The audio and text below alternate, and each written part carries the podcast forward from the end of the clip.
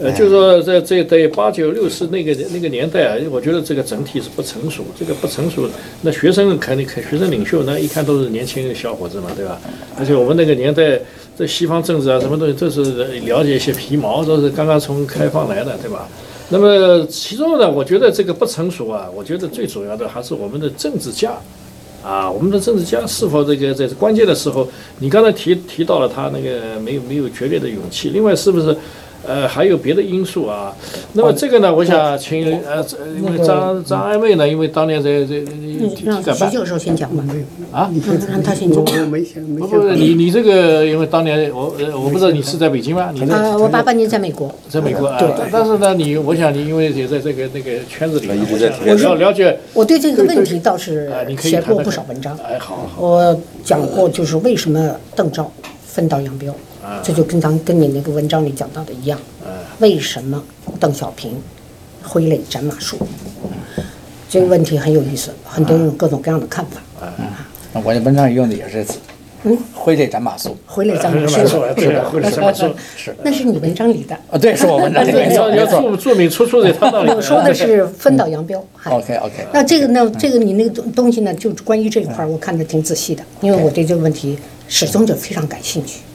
那个，我觉得你那里头呢，有一个缺块儿，嗯，就是谈到邓赵的问题的时候，他俩的关系问题缺块儿。我说的这个缺块儿，嗯，其实一般情况下你缺就缺无所谓，嗯，但这缺块儿太重要了。你这说，啊，按照你那个文章的那个说法呢，就说邓和赵的关系是他的恶化，或者说开始逐渐的邓对赵不满，是起源于胡耀邦追悼会。嗯，其实我是那我是顺着鲍同那个说法来的。鲍同怎么讲的？对对，但你的文章，那你认为它是起源于更早还是后一点呢？呃，往前走的话呢，不能说他有什么多少不满，嗯，而是说的话呢，邓在这个问题上处在一种非常矛盾的心理状态上面，就是说呢，对，就是说呢，一个方面他对于赵，他有他要依赖的地方。因为赵毕竟是推进经济改革不二的人选，没除了赵以外没有第二个人，这是第一。但是呢，赵这个兼任总书记以后，在自由化啊反自由化这个问题上，邓内心里边会有感觉的，觉得不是很得力，哎，不是会就是。哎不得力。但是的话呢，由于他不能够离开赵，这种情况之下，他必须做出一个妥协，必须做出一个权衡。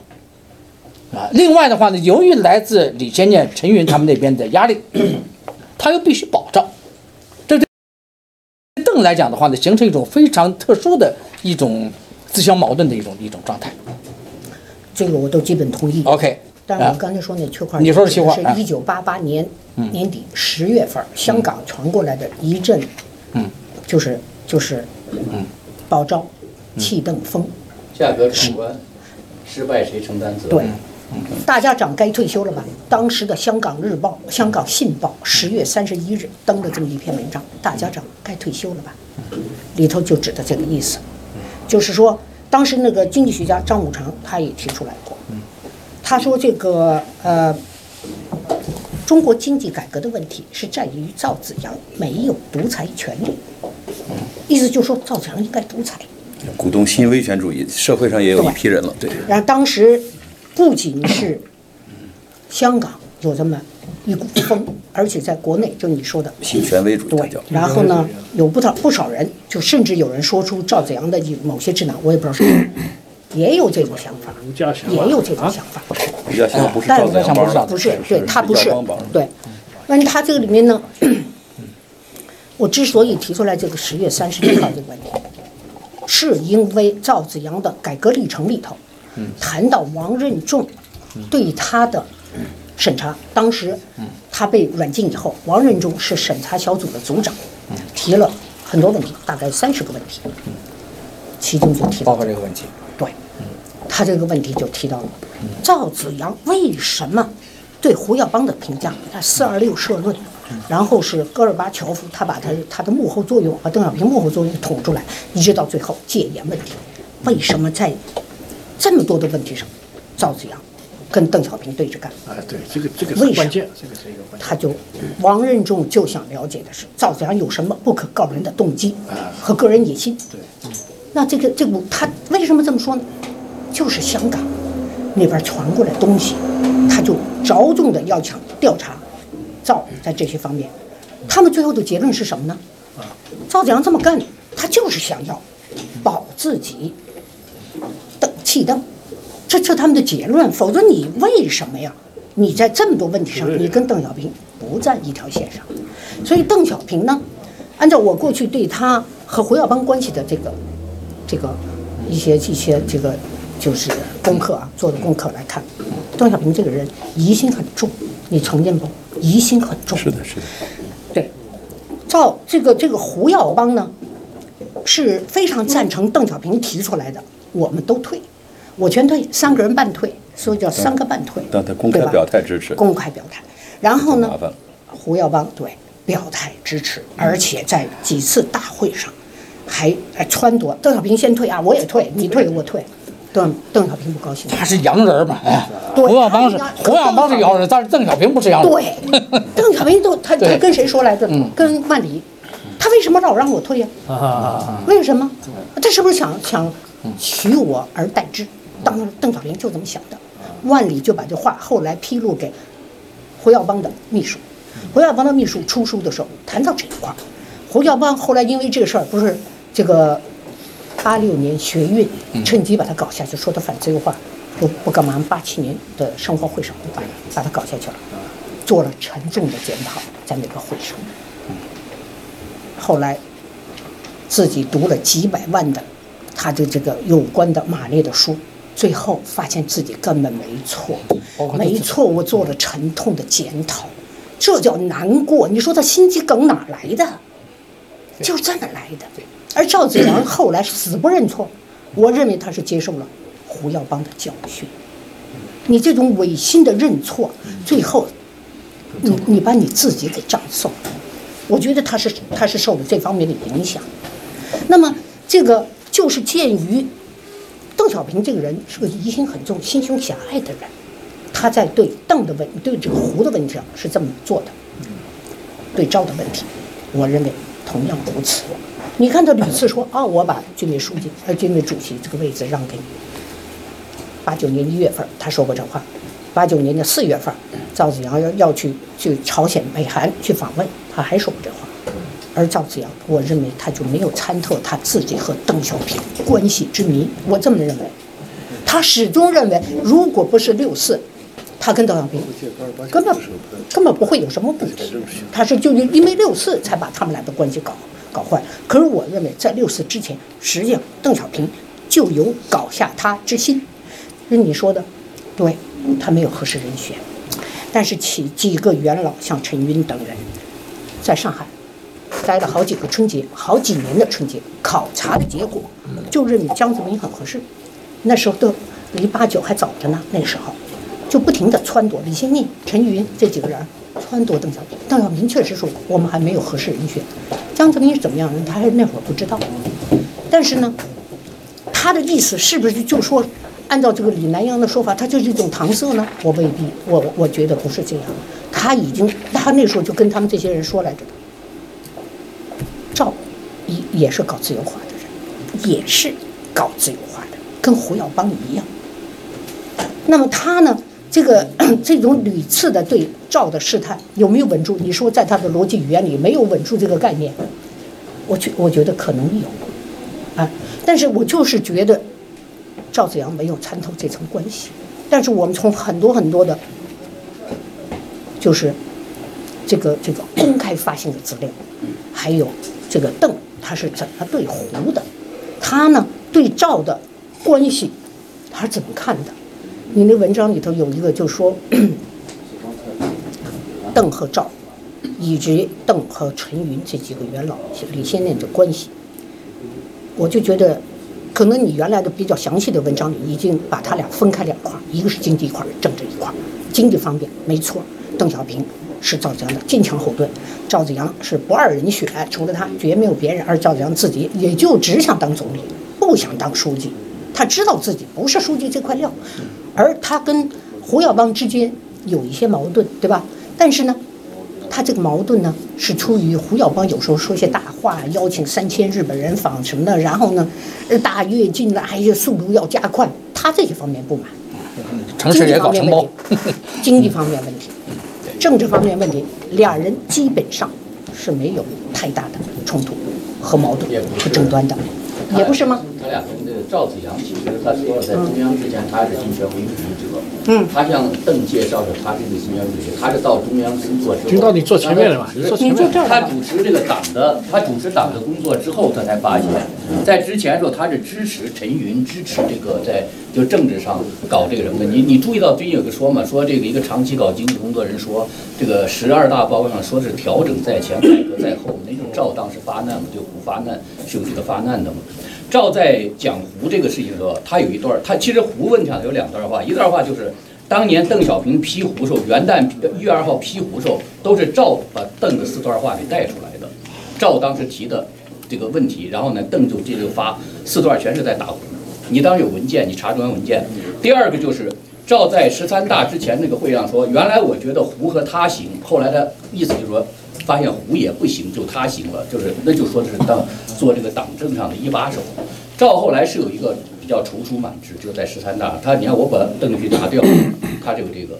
我觉得赵跟邓的分手呢，很多人都在讲赵为什么不站电台，我觉得这是个第一个，没这个可能性。我现在基本上就说呢，不在现场，你不知道，你去弄这学生也不支持你。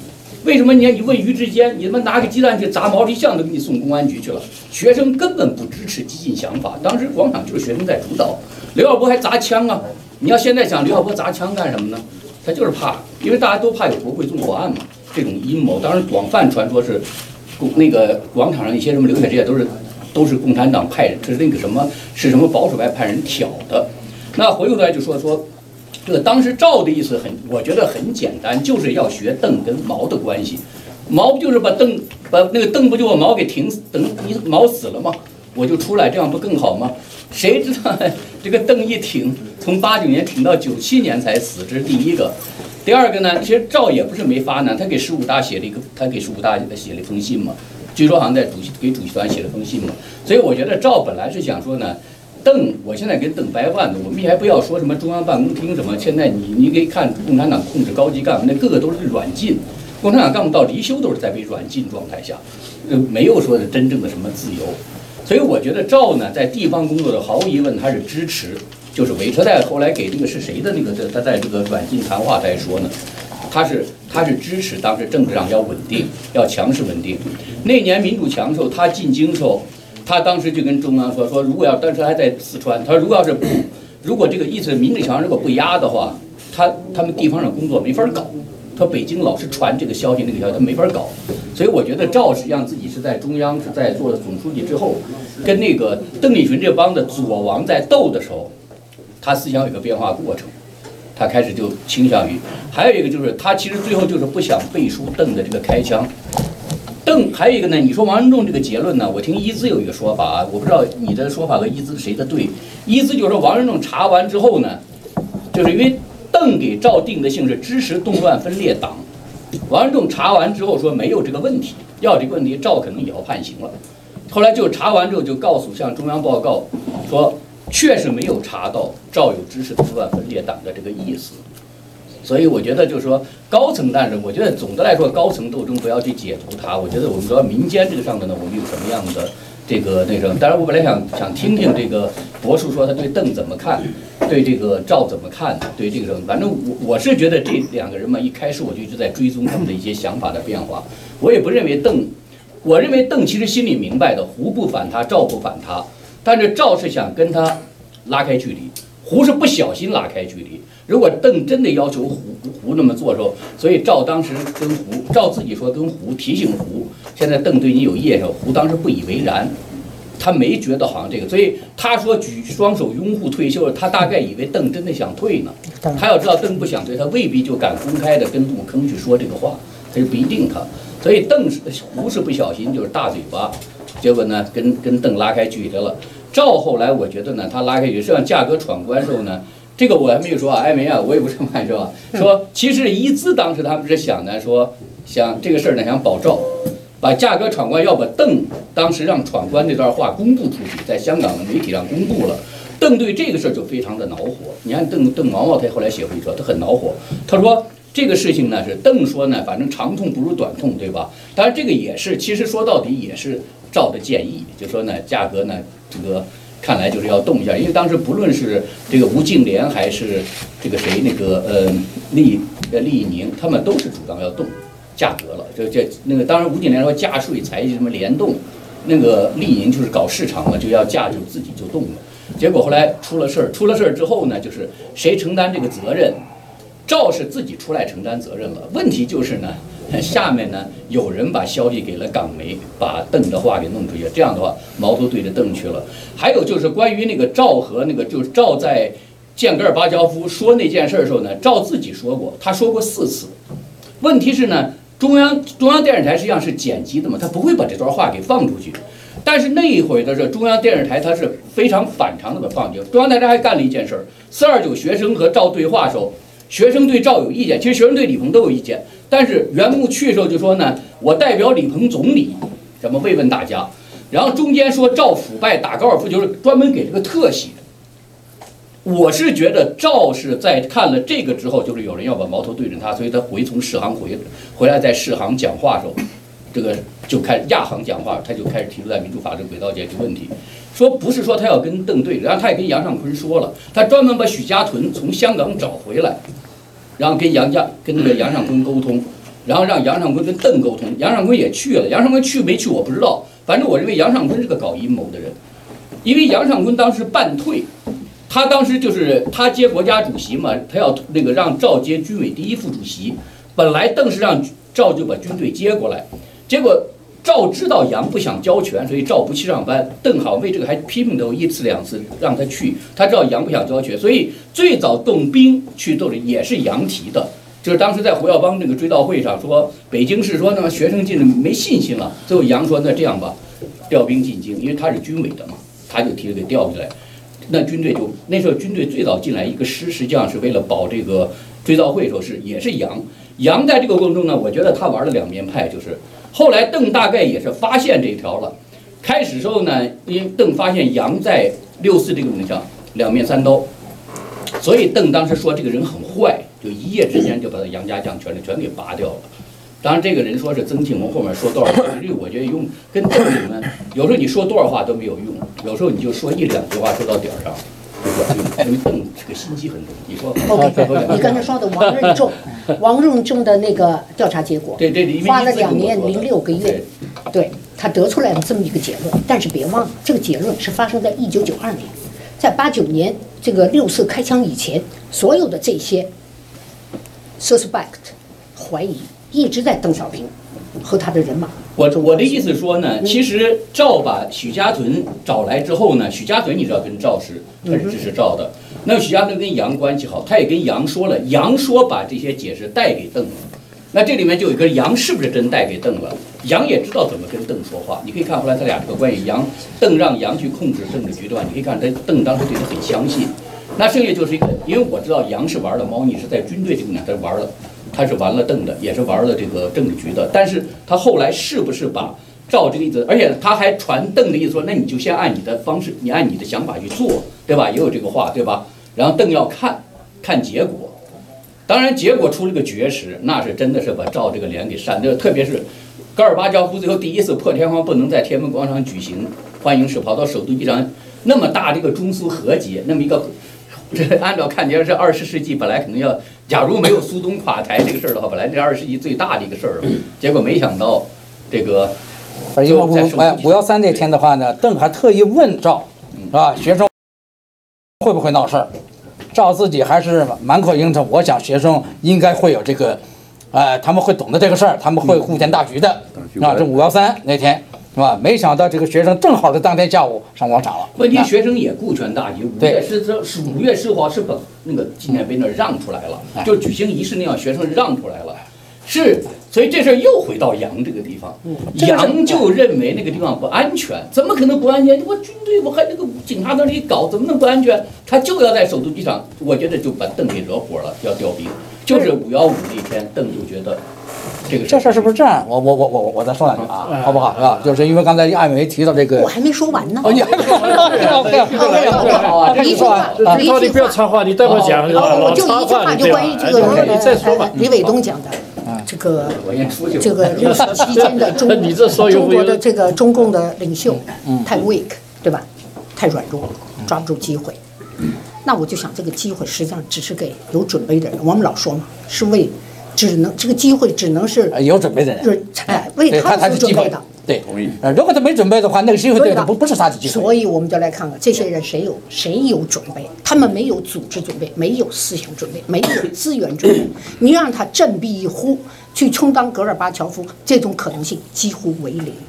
所以我们说，对这个机会的确是存在，当时中国存在但是也非常这问题上，咱俩的观点是一致的。这是存在，可惜就是因为这些人没有任何准备，这个机会就这么转瞬而逝。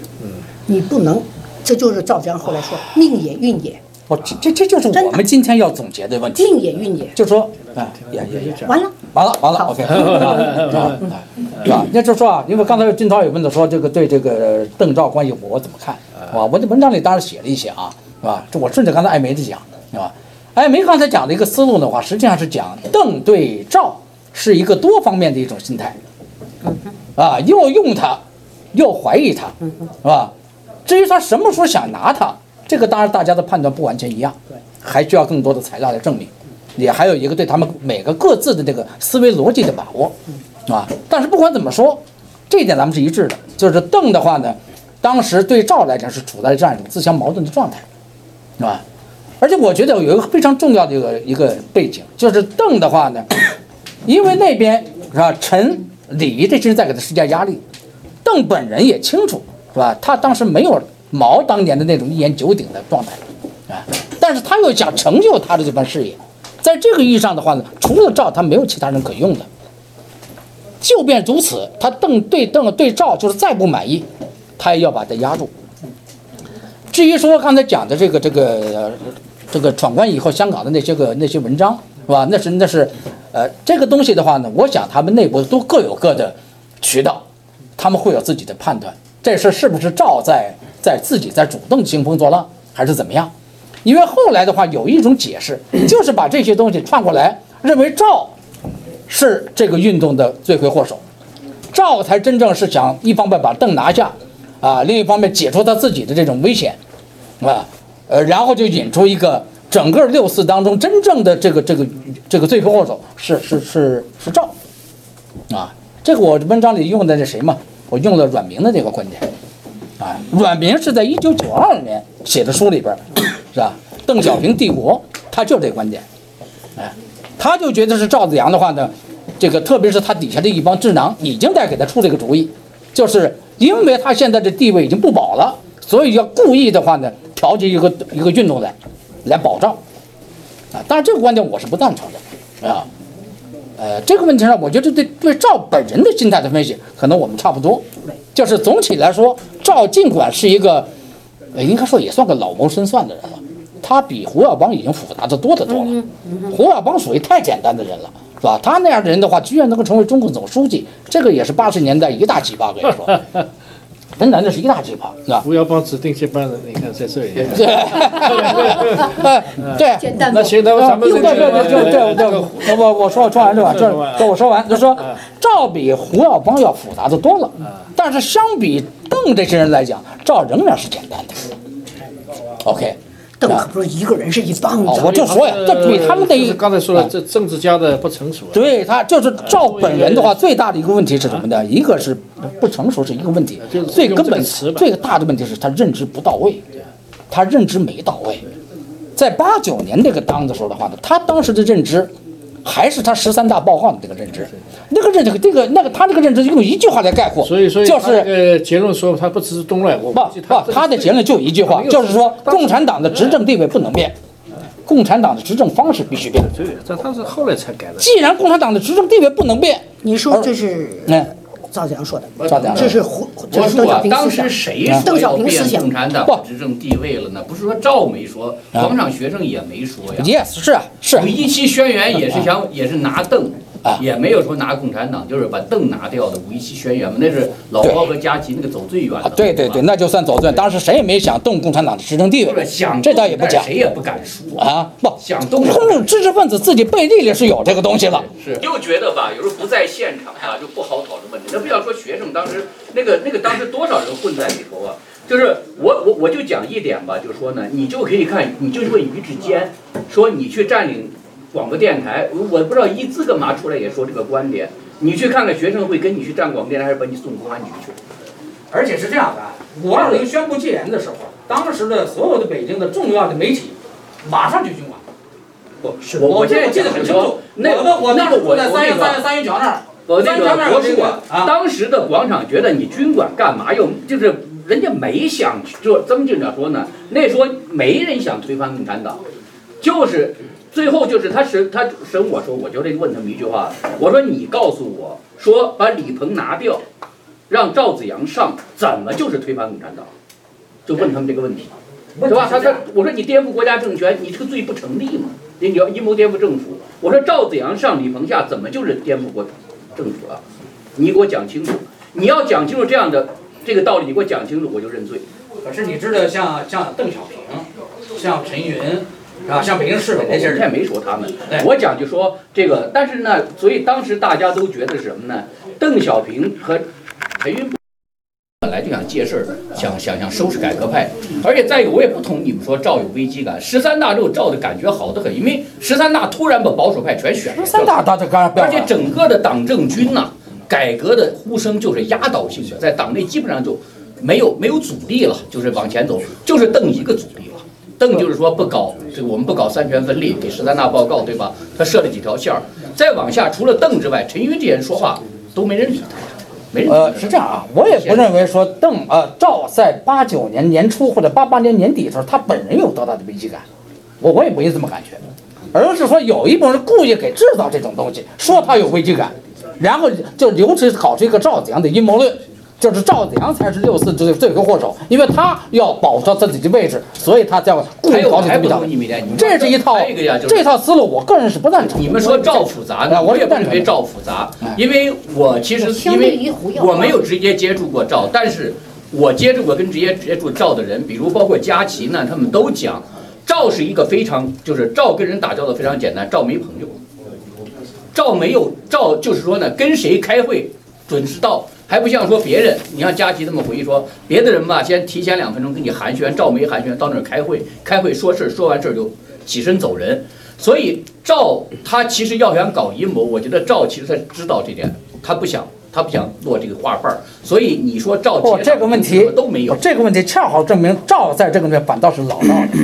你看那个谁呀、这个这个这个谁？呃，哎我，我们觉得这个走题了，不要纠缠走题了，走题了。这个这个留给我觉得魔术系这个研究邓赵这历史对个问题啊，党内关系先打住好不好 哈，多谈未来多谈未来多对，我们要反思六四，探讨未来。然后呢，这个历史最主要的是未来太太探讨。未来说希望在哪儿，咱们往这呃，个然后呢，反思反思，我为了是探讨未来，对也要分析现在，啊，但是刚才我觉得，呃，老胡提了一个一个说法呢，就是我觉得我们可以讨论一下，就是他说呢，这个中国的什么中产阶级啊，什么东西啊，这这个这个这个也可以说是对转型不不起作用，因为他在我们我们呃俄罗斯什么前苏联。就有就有学生领袖在这儿，然后呢，我想我想去云龙，云龙是企业家，今天机会难得，我觉得当初的学生领袖跟学生都要学生都要一定要有他们的声音。到底到底怎么看？